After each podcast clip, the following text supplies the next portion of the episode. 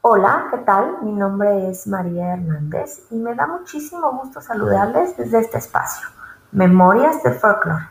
La idea de este canal surge con la necesidad de conocer más a través del folclore y propiamente de la danza folclórica mexicana las costumbres, tradiciones e historia de nuestro país. Detrás de cada danza o baile se halla un contexto histórico, pero también envuelve historias, historias de vida, tradiciones, cultura. Y bueno, el único objetivo es mantener viva nuestra cultura e identidad y sobre todo conocer más sobre ella.